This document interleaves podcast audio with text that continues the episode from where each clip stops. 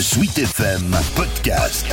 Cette semaine en Sarthe. Cette semaine en Sarthe, on s'intéresse au travail de l'ITEM, basé au Mans.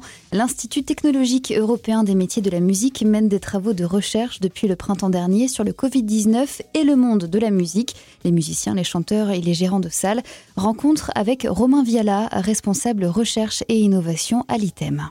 Au mois de mars, en fait, il y a eu le confinement et on s'est dit qu'après le confinement, il y allait avoir la reprise d'activité dans les magasins et puis ensuite euh, l'activité musicale, les répétitions, les concerts, les conservatoires qui allaient rouvrir. Et donc la question était comment euh, déjà désinfecter un instrument. C'est-à-dire, si on est le seul à l'utiliser, il n'y a pas forcément de risque. Mais par contre, si on est dans un salon, s'il sort d'un magasin ou s'il était réparé, il faut passer par une étape de désinfection. Et comme tous les produits conseillés de désinfection ne sont pas tous compatibles avec les revêtements des instruments, il y avait besoin d'établir Hein, une compatibilité des produits et des instruments. Donc on a fait des guides pour chaque famille. Donc euh, on peut avoir tous les instruments à clavier. Bon, on pourra jamais balayer tous les instruments qui existent, bien sûr, mais en tout cas dans ceux qui vont être les plus utilisés euh, dans la musique euh, occidentale, on va dire. Ce sont des guides avec au tout départ des principes généraux qui vont rappeler ben, dans les grandes lignes des principes, rappeler l'efficacité des produits sanitaires, et puis ensuite détailler les, les, différents matériaux constituant chaque instrument, à expliquer en fait quelle est la compatibilité de ces matériaux avec les produits désinfectants. Et puis avec parfois quelques opérations en expliquant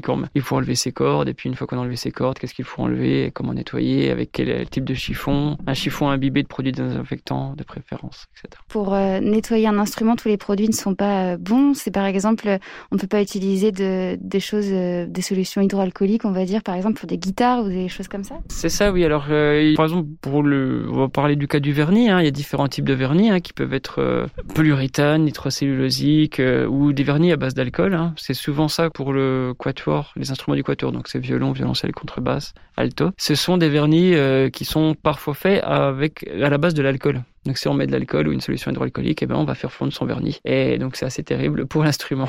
Vous êtes les seuls en, France à, avoir développé ce genre de, guide justement pour chaque instrument?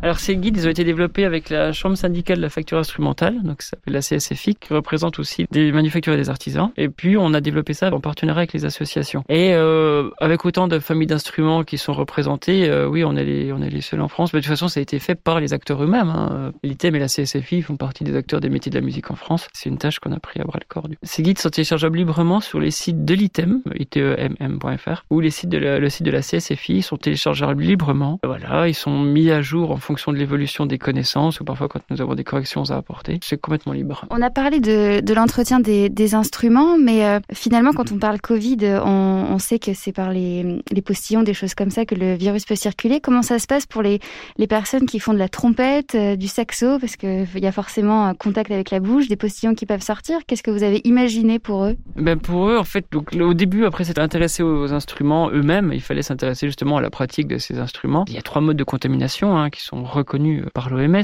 Disons déjà le contact. Hein. On, touche un objet ou alors euh, on a du coronavirus sur les mains et puis euh, on passe ses mains à la bouche ou aux yeux et puis on risque d'être infecté. C'est pour cela qu'au départ, la désinfection est importante. Ensuite, il y a les gros postillons, les grosses particules qui sont émises euh, lorsqu'on parle, donc qui peuvent contenir du virus et qui peuvent être, disons, dans le champ proche avec d'autres personnes. Et puis les aérosols qui sont des toutes petites particules fines qui peuvent euh, avoir du virus actif, mais dont la faculté à transmettre le coronavirus est euh, soupçonnée. Et parmi ceux-là, en fait, euh, bah, effectivement, un, musicien avant va, va souffler dans un instrument, enfin va, va surtout faire vibrer l'air dans un instrument. Donc on peut pas éteindre une bougie avec une trompette. Hein. Faut pas s'imaginer qu'il y a un siphon qui se crée, enfin qu'on souffle très fort aux sorties de l'instrument. Toutefois, il y a quand même effectivement du fait de l'utilisation de l'instrument, c'est une colonne d'air qui vibre. On utilise de l'air pour cela, donc on expire de l'air qui passe par les, des trous latéraux des instruments ou le pavillon d'une trompette, euh, le cas échéant. Et donc, euh, il y avait une suspicion depuis le mois de mars, hein, clairement, euh, même avant, il y avait une suspicion sur les instruments avant, est-ce qu'ils étaient contaminés ou pas. De plus en plus, on voit qu'il y a en, sortie d'un instrument quelques des particules qu'on peut mesurer. C'est très dur de mesurer hein, les particules.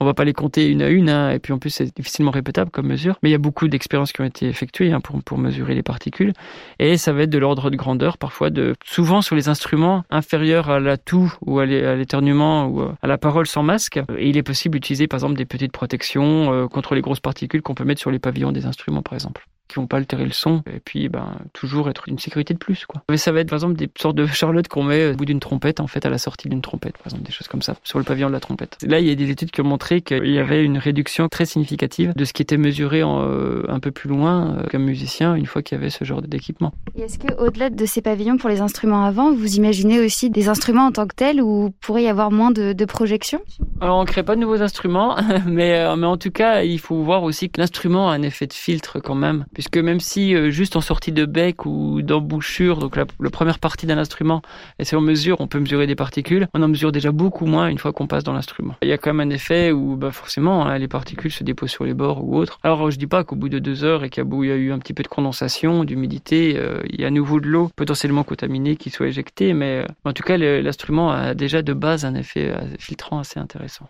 J'imagine aussi que vous vous êtes intéressé au cadre des orchestres, vous leur avez proposé des choses peut-être pour limiter en tout cas la propagation du Covid-19 au sein même des orchestres? Tout à fait, alors là on a travaillé, c'était sur la, la, troisième partie de ce projet PIC hein, avec les forces musicales qui est un syndicat d'orchestre. Le but était de recenser tous les travaux euh, qu'on pouvait trouver en fait à un instant T euh, autour de ces problématiques-là, d'y associer ensuite euh, des études expérimentales et numériques, c'est-à-dire de mesurer lorsqu'un chœur chante, mesurer lorsqu'il va y avoir des musiciens, euh, mesurer les particules euh, en aérosol ou grosses particules euh, à proximité, et puis de simuler cela pour voir comment ça peut se propager dans la salle. Et donc sur la base d'expérience et puis de l'état de l'art hein, qui s'étoffe de jour en jour, voilà, on m'a proposé des préconisations sur distances de sécurité dans le cas de la pratique instrumentale, qu'on peut retrouver aussi sur les sites CSFI, ITEM, tous des guides et des préconisations sur les distances, disons, qu'il faut considérer quand on veut jouer ensemble. Donc ça veut dire quoi? On met les, les instruments avant d'un côté, eux-mêmes doivent être espacés entre eux?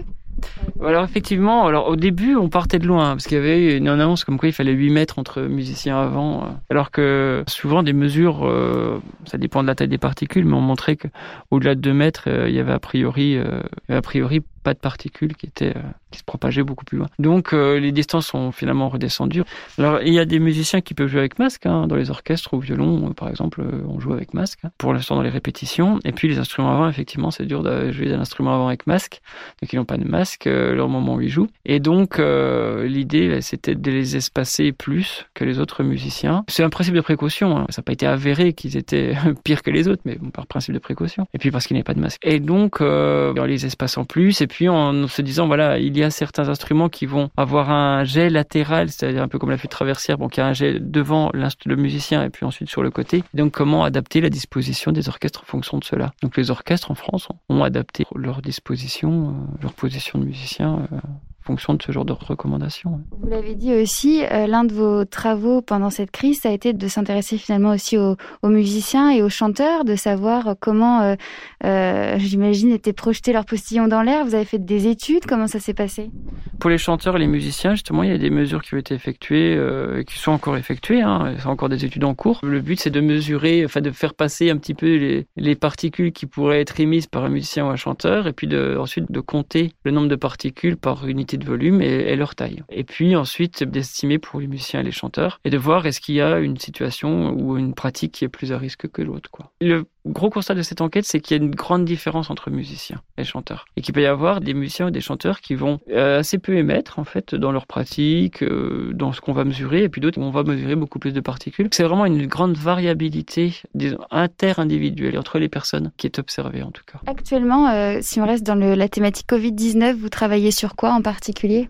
Alors actuellement, on est passé sur un projet qui s'appelle le projet Opera. C'est l'acronyme. Et Opera, c'est outil probabiliste d'évaluation du risque par aérosol. C'est qu'on va, on va modéliser, par exemple, le cas des salles de spectacle ou des studios de répétition ou autres, on va évaluer le risque de transmission qu'il y a par rapport à la scène ou au spectacle lui-même, c'est-à-dire combien de temps le spectacle va durer, combien de personnes il y a, quel est le volume de la pièce et euh, bah, quelle est la circulation du virus dans la zone géographique à ce moment-là, dans le département ou autre. Et donc, euh, bah, en fonction de cela, euh, on va voir, en fonction des endroits, s'il y a aussi l'air qui est renouvelé dans les pièces ou pas, et bon, on va avoir différents risques. L'objectif ici n'est pas de dire, d'un côté, ben là, c'est bon, il n'y a pas de risque, et d'un autre côté, il y, a, un risque. C'est de dire comment adapter au mieux son spectacle pour limiter les risques au maximum. Et puis ensuite voir si, bien qu'il y ait beaucoup de variabilité, hein, comme je l'ai dit, entre les personnes, et puis qu'il y ait beaucoup de méconnaissances, notamment euh, combien de particules dans l'air il faut inspirer pour tomber malade, ça euh, personne ne le sait actuellement. Donc on se dit bah c'est forcément entre 1 et une valeur. Et donc euh, dans le pire des cas, si on faut une seule, ben alors quel est le risque? Et, on fait des simulations probabilistes, c'est-à-dire qu'on on rentre pas des paramètres un à un, mais on rentre des probabilités pour chaque type. Ben, c'est probable d'avoir entre tant et tant de personnes. C'est probable d'avoir une durée qui est entre une heure et demie et trois heures voilà, c'est en moyenne deux heures, ça peut être une heure et demie ou trois. On raisonne comme ça. Et donc, ça nous ressort en fait un risque qui est probabiliste. Et, on peut voir le nombre de fois où est-ce qu'on on risque de dépasser vraiment un seuil qui serait euh, inacceptable. Quoi.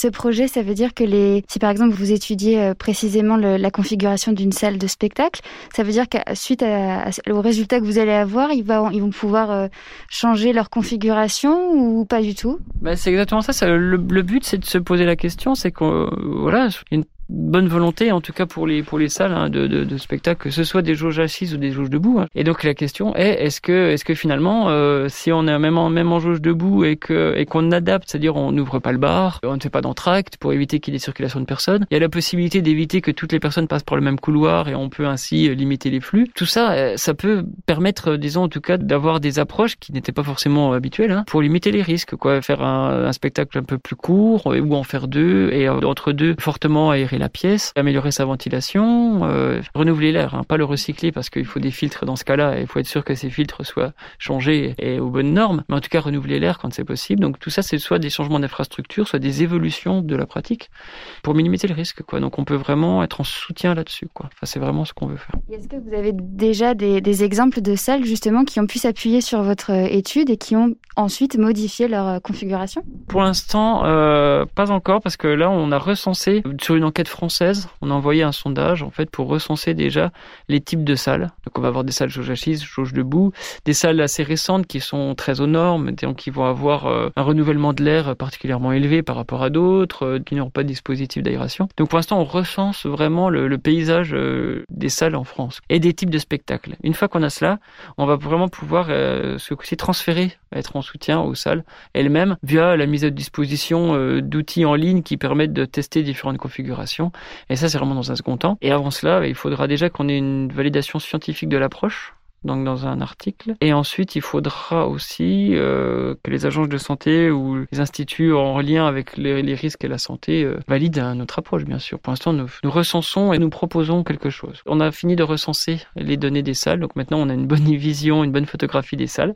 Et maintenant, nous allons demander à ce qu'il y ait une, disons, une, validation en quelque sorte de l'approche en tant que telle, c'est-à-dire des objectifs qui, je le rappelle, sont juste comment optimiser les salles pour minimiser le risque et ensuite euh, qu'on peut se dire, bah voilà, est-ce que ce risque est acceptable, oui ou non, par rapport à d'autres activités, par exemple, qui seraient, elles, euh, autorisées, et puis par rapport simplement à, des objectifs de risque minimum, quoi. Encore une moitié du, du projet, on va dire. Et les guides de désinfection des instruments de musique ont déjà été téléchargés plus de 27 000 fois à ce jour.